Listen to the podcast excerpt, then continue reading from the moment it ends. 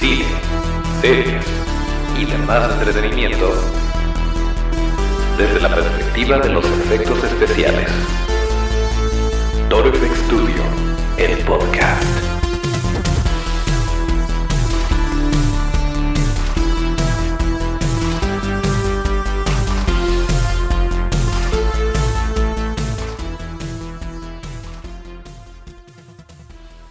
Pues ya estamos de vuelta en otro eh, viernes de podcast. Bienvenidos a Toro FX Studio, el podcast, el lugar donde hablamos de cine, series y demás entretenimiento desde la perspectiva de los efectos especiales de maquillaje. Acuérdense de nuestras redes que son arroba ToroFX Studio, esto es arroba ToroFXSTU, D-I-O. Yo soy Toncho Ábalos y aquí mero arrancamos eh, con este episodio número 79 ya, correspondiente al viernes 29 de noviembre de 2019. Y pues vamos a platicar de algunas cosillas que están por ahí rondando por las redes sociales, ya saben, dándole un poquito de énfasis a todo este rollo de los efectos especiales. Eh, acuérdense que este bonito podcast lo pueden escuchar todos los martes y todos los viernes a través de Spotify, eh, de Apple Podcasts, de Evox. Eh, por ahí hay otras plataformas y también subimos un video a YouTube, aunque este tarda un poquito más pero tratamos de que sea al menos el mismo día. Y si no, eh, si están escuchando esto en alguna de las plataformas y se van a YouTube y ven que todavía no está, pues pueden ver alguno de los otros episodios mientras, mientras este se sube. Pero por lo pronto eh, vamos a pedirle al buen amigo Otto que entre con la cortinilla y lo va a hacer justo ahí.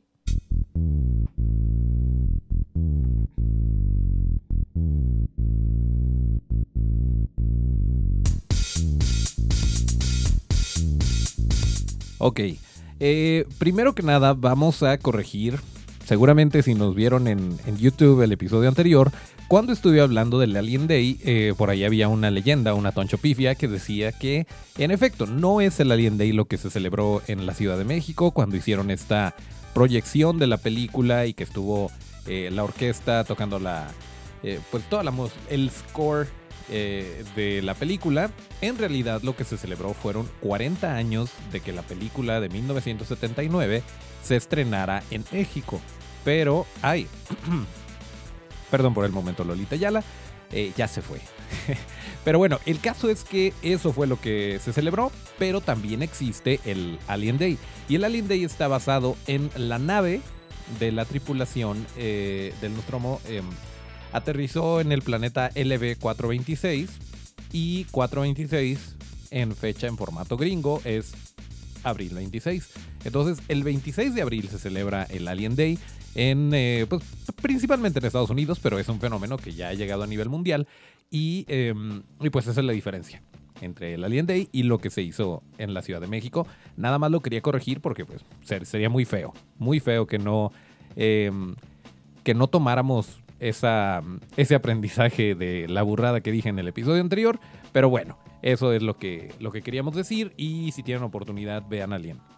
Y vayan a Solo con la Noche de HR Giger, que ya no tarda nada en eh, abrir sus puertas al público. Compren boletos, ojalá y no se acaben. Y bueno, hablando de nostalgia y hablando de, em, pues de cosas de tiempos pasados que fueron muy representativas para los efectos especiales eh, que marcaron muchas infancias y en este caso un poquito más em, familiar, tal vez. Como bien saben, el día de ayer fue Día del Pavo, fue el Día de Acción de Gracias, el Thanksgiving Day. Em, y pues un abrazo a todos los amigos que, que nos escuchan desde los Estados Unidos em, y a todos los que lo celebren, porque de repente en, eh, estados del norte, pues sí, como que está muy arraigada la cultura estadounidense y eso está muy bonito, siempre y cuando sea para algo bueno, pues qué bien.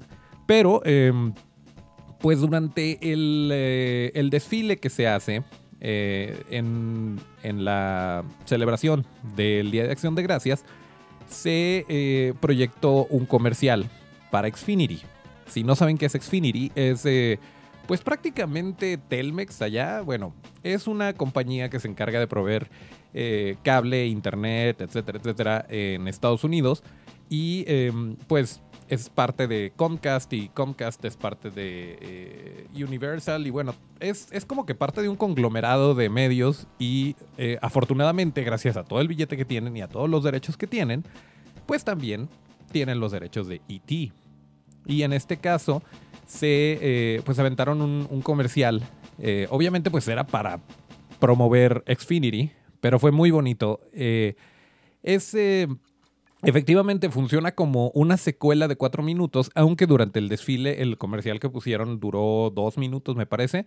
Eh, pero está, le vamos a poner en la descripción el, el video de YouTube, la, liga al video de YouTube, en donde eh, pues E.T., el extraterrestre, regresa a la Tierra y se encuentra con eh, Elliot, pero ya en su versión adulta, con hijos, con familia y está muy bonito. La verdad es que sí se disfruta muchísimo, sobre todo si alguna vez vieron ET, eh, pues sí les va a tocar ciertas fibras sensibles. Está súper chido porque Henry Thomas, el mismísimo Elliot, sale en el comercial. A lo mejor no les alcanzó el presupuesto para contratar a, mi comadre. Ay, se me fue el nombre. Drew Barrymore, que también aparece en la película original, pero está súper padre porque pues es, es el extraterrestre tal cual, es el puppet de E.T., que por cierto corrió a cargo de Legacy FX, quienes hicieron un trabajo impresionante. Vaya, si E.T. funcionaba em, antes con la tecnología que existía en ese entonces como un personaje práctico, pues era de era lógico que, que, las personas que son las que dan el billete dijeran, no, ¿saben qué? Esta vez lo vamos a hacer en computadora, no nos vamos a meter en problemas porque la gente no se lo va a creer, porque se va a ver falso. Em, y afortunadamente no fue así. Afortunadamente tomaron la muy buena decisión de decir, vamos a hacer un puppet, vamos a hacer un animatronic, y con la tecnología que tienen hoy en día, pues el movimiento se ve mucho más fluido. Efectivamente, si tú lo ves, eh, está ahí, está en cámara, es, es una eh, pues es tangible, es palpable y esto se disfruta muchísimo. Y, y sí, el movimiento es mucho más fluido, los parpadeos, las expresiones, o sea, obviamente tienen como que más rango y más dinero para hacer que esto eh, se vea un poquito más realista, para que funcione mejor. Pero bueno, yo lo disfruté enormemente. Échense la vuelta, les vamos a poner por ahí, ya que se acabe, ya que terminen de, de escuchar este bonito podcast.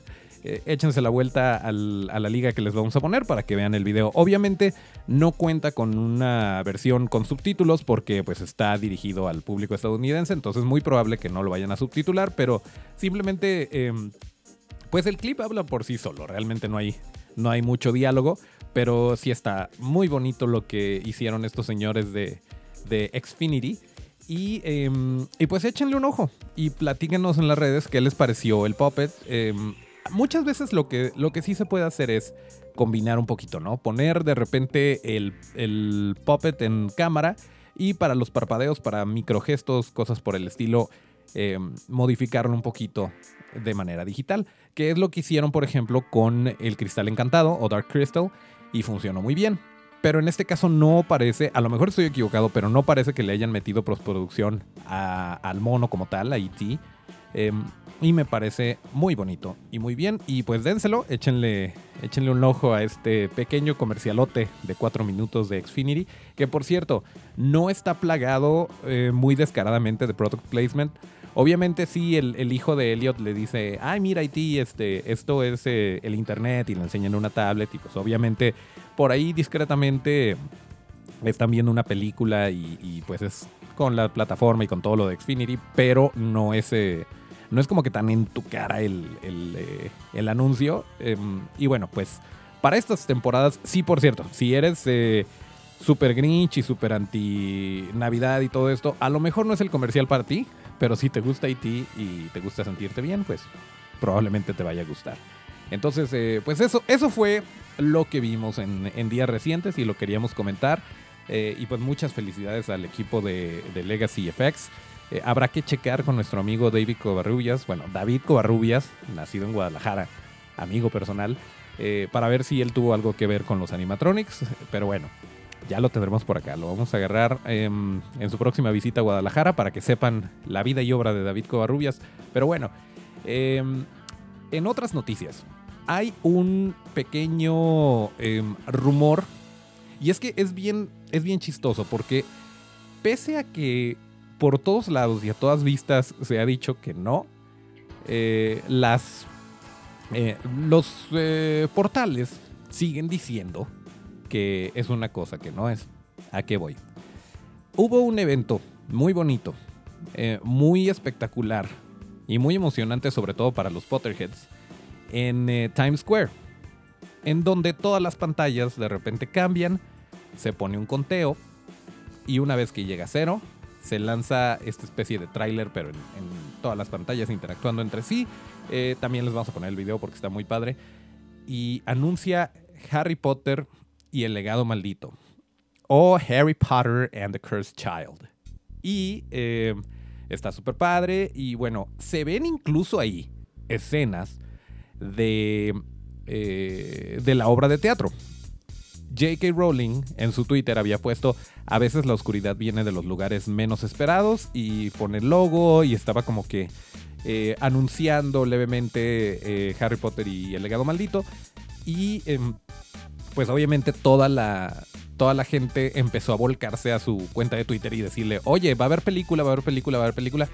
Y no, no va a haber película. Es un anuncio para la puesta en escena de esta historia de Harry Potter y el legado maldito.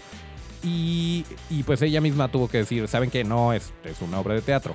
Sin embargo, esta información la encuentras en un portal que dice, Harry Potter y el legado maldito tendrá una nueva película. O hacen evento en Times Square para anunciar la nueva película de Harry Potter. Esto no es cierto, no es una película. Em, y pues es un poquito triste porque bueno, por lo pronto, eh, la obra está actualmente en, Londres, en, Broadway y en Melbourne. O sea, Estados Unidos, em, Europa y Australia. Y próximamente va a estar en San Francisco, en Hamburgo y en Toronto. Nada de Latinoamérica. Y bueno, no hay planes hasta el momento de llevarlo a Latinoamérica. Así que para los Potterheads que estén en México y Latinoamérica, van a tener que viajar o esperarse a que alguien compre los derechos y la monte por acá. Eh, pero bueno, desafortunadamente esa es la realidad. No se va a estrenar una película nueva. Eso es lo que sabemos hasta el momento. Sigue el rollo de animales fantásticos y dónde encontrarlos. Pero eh, en cuanto a Harry Potter, por lo pronto no hay planes. Entonces, bueno, nada más queríamos, sí, se siente feo, yo entiendo. Pero pues nada más queríamos desmentir este rumor porque de repente eh, sí saca muchísimo de onda que, lo estén poniendo así en, los portales, pero bueno, pues eh, esto es lo que sucedió y está muy padre, la verdad está eh, muy emocionante la manera en que lo anunciaron. Y bueno, pues si hay algo más, estén, tengan por seguro que lo vamos a estar anunciando aquí, pero por lo pronto pues no, no, no hay nada por el estilo.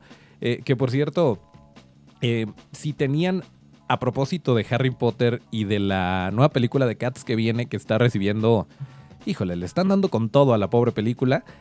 Eh, los pongo un poquito en contexto, creo que no habíamos hablado de ello, pero viene una película de Cats, el musical, ahora sí, del teatro a la pantalla. Y el elenco está padrísimo y la idea está muy bien, pero decidieron, arbitrariamente decidieron hacerlo todo por medio de eh, efectos en computadora, de CGI y se ve bastante raro. Se ven bastante raros los gatos antropomórficos. Em, y vaya, ¿hubiera funcionado mejor con maquillaje? Probablemente.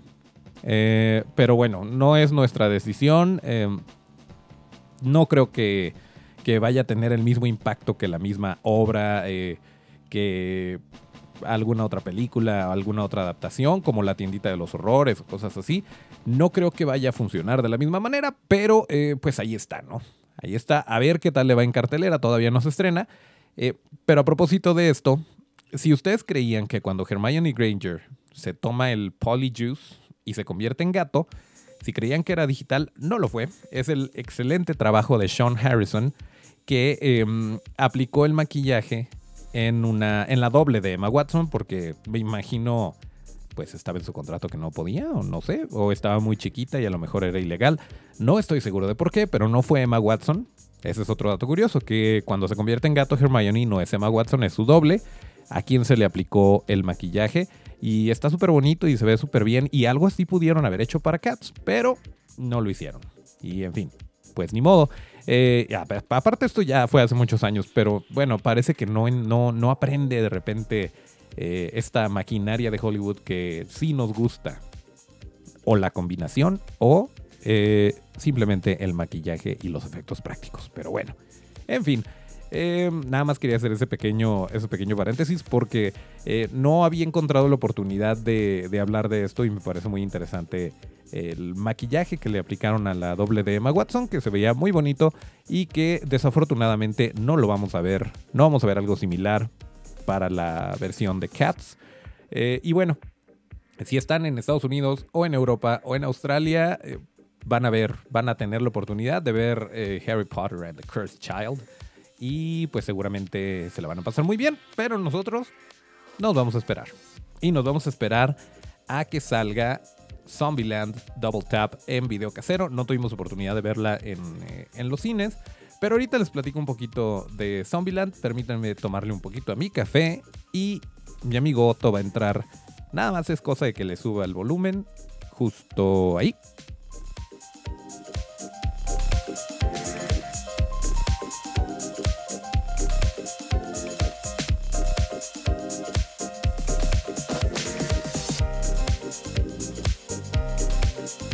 Ok.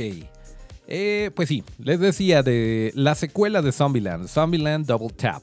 Em, está muy padre que de repente en algunos testimonios, en algunas, eh, algunos documentales referentes a los efectos especiales de maquillaje, hablan eh, mucho de que, sobre todo en, en, sus, en la era dorada, cuando todavía estaba Dick Smith, eh, Stan Winston, Rick Baker, que bueno, sigue de alguna forma activo, pero cuando estaba como que toda esta proliferación de, películas de género y de eh, todos, estos personajes que, que, se hicieron un nombre en la industria de los efectos especiales, eh, estaba, em, vaya, la gente dice que el ir a ver una película no era simplemente ir a ver la película como tal, sino ir a ver el último trabajo o la última exposición de tu artista favorito, como si fueras a una galería, como si fueras eh, a, un evento de este tipo, una exhibición de arte,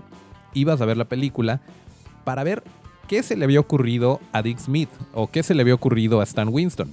Y en este caso, aparte de que sí nos gusta la franquicia, el, el género zombie, el trabajo de Woody Harrelson y todo lo que conlleva eh, una película de Zombieland, resulta que Alterian, la compañía de nuestro amigo personal Tony Garner, está, em, eh, pues lanzó por ahí un detrás de cámaras junto con eh, Stan Winston School of Character Arts acerca de esta nueva versión de Zombieland. Ellos también se encargaron de la primera película, pero para Zombieland Double Tap está la plática de que originalmente querían, como ya había pasado cierto tiempo, querían que los zombies tuvieran un aspecto más demacrado, más reseco, y se hicieron pruebas de maquillaje y todo, y que a final de cuentas el director dijo, no, es que no tiene ese look, eh, ese aspecto particular de los zombies de, Zombieland, de la primera.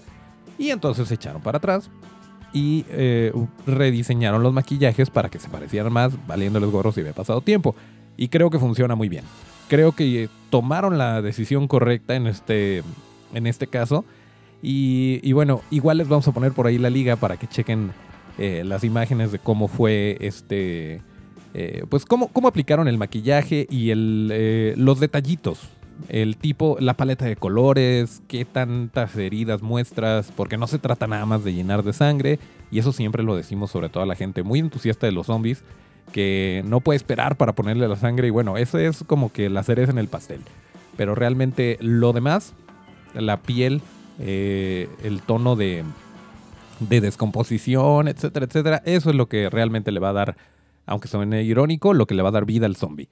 Pero bueno, el caso es que, mm, que está muy bonito esto, está muy padre la, eh, pues la, la, nota que hicieron los, eh, los de la escuela de Stan Winston. Y, em, y pues queremos que salga en Blu-ray para poder ver todo esto. Ojalá y venga en video, ojalá y tenga em, pues todo esto a manera de documental o al menos que se vean por ahí las pruebas de cámara y pruebas de maquillaje y todo esto estaría muy bien. Pero em, pues llamó la atención en días recientes, lo que, lo que estuvieron platicando por ahí con Alterian. Y les vamos a compartir la liga, como ya les habíamos dicho. Eh, ahora, ¿dónde sí funciona bien esto? Eh, por cierto. Porque bueno, en este caso sí, sí le veo todo el sentido del mundo, por ejemplo, que de una película a otra hayan elegido el mismo... pues el mismo look para los zombies y que se sienta coherente si tú te las avientas de corrido Zombieland 1 y Zombieland Double Tap. Pero ¿dónde sí funciona en The Walking Dead. En The Walking Dead, para quien todavía la eh, si ustedes se dan cuenta de la primera temporada a las más recientes, los zombies van cambiando porque se supone fue un evento en donde se empezaron a infectar todos y empiezan a salir los zombies. Pero durante todo este tiempo siguen eh, sufriendo las, em, pues los caprichos de la naturaleza y están en el sol y se están resecando y se están descomponiendo a medida que avanza la historia y es por eso que cada temporada eh, Greg Nicotero y el equipo de KNB se encarga de darle una em, como una evolución a los zombies y entonces comienzan a verse eh, pues todavía más demacrados, más descompuestos, más podridos y esto está súper padre. Y es una de las cosas que, más rescato de eh, The Walking Dead y en particular de los zombies y el muy particular estilo que tiene KNB para hacer zombies. Y bueno, eh, todo esto se nota a medida que avanza la serie. Y de esta forma sabes que siguen siendo los mismos. Vaya, no te saca de onda que, que en una. En una. O en un episodio, por ejemplo, que esté pues muy sutil, que los ojos hundidos y un poquito eh, demacrada la piel, y al otro ya de plano se le vea 80% del esqueleto o 80% del cráneo a la cara. Entonces, eh, bueno, si tienes el tiempo, si tienes oportunidad de contar la historia a lo largo de los episodios y, irle dando este pequeño toque cada que avanza una nueva temporada, creo que funciona muy bien. Eh, pero bueno, esa, era nada más eh, la comparación entre lo que, este, lo que hicieron con Zombieland y lo que se hace con The Walking Dead. Eh, ¿Y qué más tenemos? ¿Qué más tenemos para el día de hoy? Ah, sí. Va a haber una... Se ha hablado mucho de que quieren hacer una especie de trilogía. Eh, un universo... Bueno, no necesariamente trilogía, incluso un universo basado, un universo cinematográfico basado en las obras de, H.P. Lovecraft. Y a parecer la primera va a ser eh, Color Out of Space, que saldría en 2020. Eh, se está diciendo que Nicolas Cage sería el protagonista, lo cual es extraño. Miren, Nicolas Cage yo lo considero un gran actor. Eh, ha hecho películas increíbles donde realmente se muestra que Nicolas Cage es Nicolas Cage y no es el sobrino de Francis Ford Coppola que lo es, pero él solito, con su propio nombre, puede eh, darse un prestigio, pero también de repente le pasa que no le dice que no a nada y agarra proyectos que no son tan exitosos. Eh, y bueno, este, no sé qué pensar. Eh, yo creo que bajo una buena dirección puede hacerlo muy bien, pero em, algo muy interesante es que el director para esta película sería Richard Stanley. Y Richard Stanley lleva 27 años sin hacer nada eh, después de su última película que fue La isla del Dr. Moreau. Y La isla del Dr. Moreau no le fue muy bien en taquilla, eh, pese a que fue uno de, un trabajo impresionante de maquillaje y uno de los trabajos más eh, retadores para Stan Winston Studios en ese entonces. Eh, en donde, vaya, se encargaron de un montón de personajes, de diseñar este, estos eh, híbridos entre humano y animal. Y eh, miren, parece que hay una. Hay un, común denominador en este episodio que estamos hablando de animales antropomorfos. Pero bueno, el caso es que, que sí, por ese lado, e, es muy triste que, los efectos de maquillaje y que todo el trabajo que se realizó por parte de Stan Winston Studios fue increíble. Eh, y bueno, estaba Marlon Brando, eh, que por cierto hay, hay datos curiosos acerca de... Eh, ya estaba Marlon Brando en su etapa de voy a culpar todo en mi demencia senil. y, me quiero poner una cubeta en la cabeza y háganle como quieran. Y bueno, este tipo de cosas pasaron durante esa producción. Pero em, vaya, tristemente no le fue bien a la película. Y eh, tristemente porque sí había cosas muy rescatables. Eh, igual busquen en Google la isla del Dr. Moreau eh, para que vean el, trabajo tan impresionante de Stan Winston Studios con los maquillajes. Pero bueno, como siempre les decimos, estamos al servicio de la historia, del director. y bueno, pues a veces nuestro trabajo se ve em, bonito, pero no se ve por mucha gente porque a la película no le va bien. Eh, pero bueno, el caso es que Richard Stanley em, estaría dirigiendo esta película basada en las obras de H.P. Lovecraft.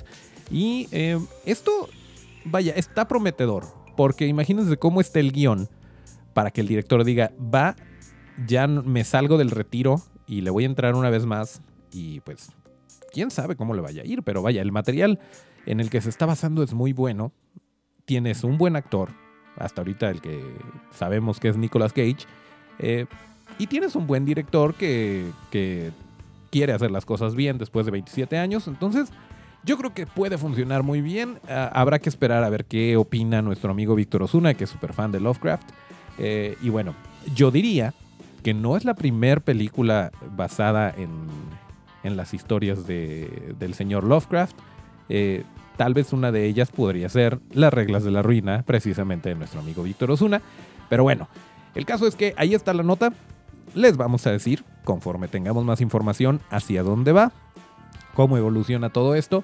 Pero pues por lo pronto eh, está planeada para 2020, así que a ver qué tal le va, a ver cómo em, se desarrollan las cosas. Porque ya ven que de repente anuncian que ya se está haciendo, incluso está en preproducción y todo muy bonito.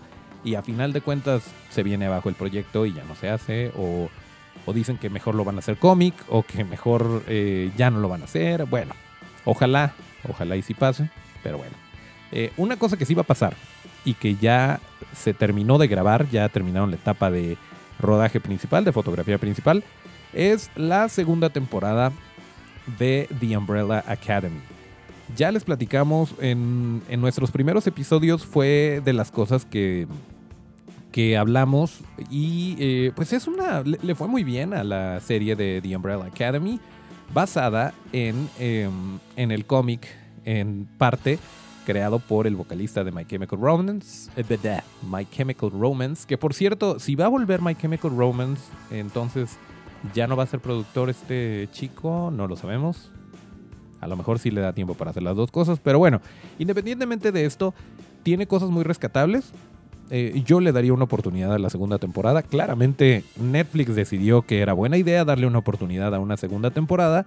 Eh, creo que ahí se va a definir si realmente se convierte en algo eh, que va a estar en el colectivo de la cultura popular o si de plano se termina ahí. Tiene bastantes elementos buenos que se pueden desarrollar en la serie, pero bueno, Vamos a ver qué tal le va. En cuanto a maquillaje, pues ya les habíamos eh, hablado de, este mayordomo que es un que es un chimpancé, pero que sí se esculpió, sí se hizo maquetas, sí la tenían en el set para tomar referencias de luz y cosas por el estilo, pese a que eh, fue un personaje digital, pero yo creo que funciona muy bien, está súper bien hecho y para un presupuesto, para una serie de televisión, es impresionante el realismo que se logró con, con este personaje. Y bueno, sí hay detallitos de maquillaje, sin aventar spoilers ni nada. Sí hay cosas muy, muy bonitas por ahí. En cuanto a la historia, me parece bien, me parece que propone. Pero em, ¿a dónde la van a llevar en la temporada 2? Es la gran interrogante para definir si, si se va para arriba o si de plano Netflix le para ahí. Em, y bueno, pues obviamente todavía falta un ratito porque le tienen que agregar, eh, tienen que hacer todo el trabajo de postproducción eh, toda la parte digital, que no es poca.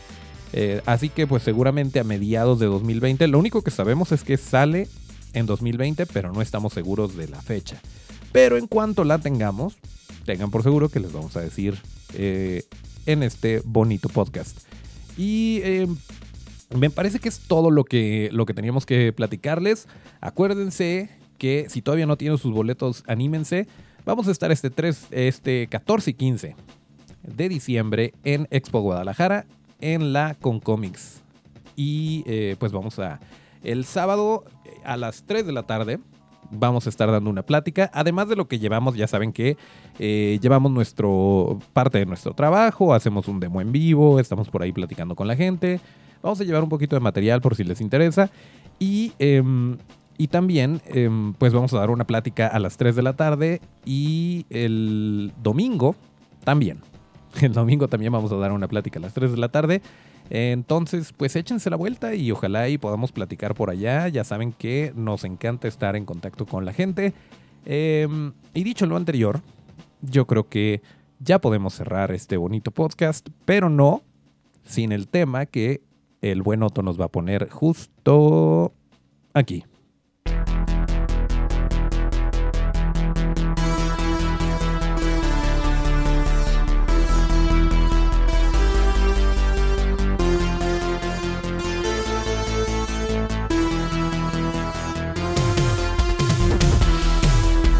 Ok, pues aquí cerramos el episodio número 79 de Torofx Studio, el podcast. Acuérdense que para seguir la conversación hay que seguirnos en todas nuestras redes que son arroba Studio, eso es arroba ToroFXSTU, D-I-O.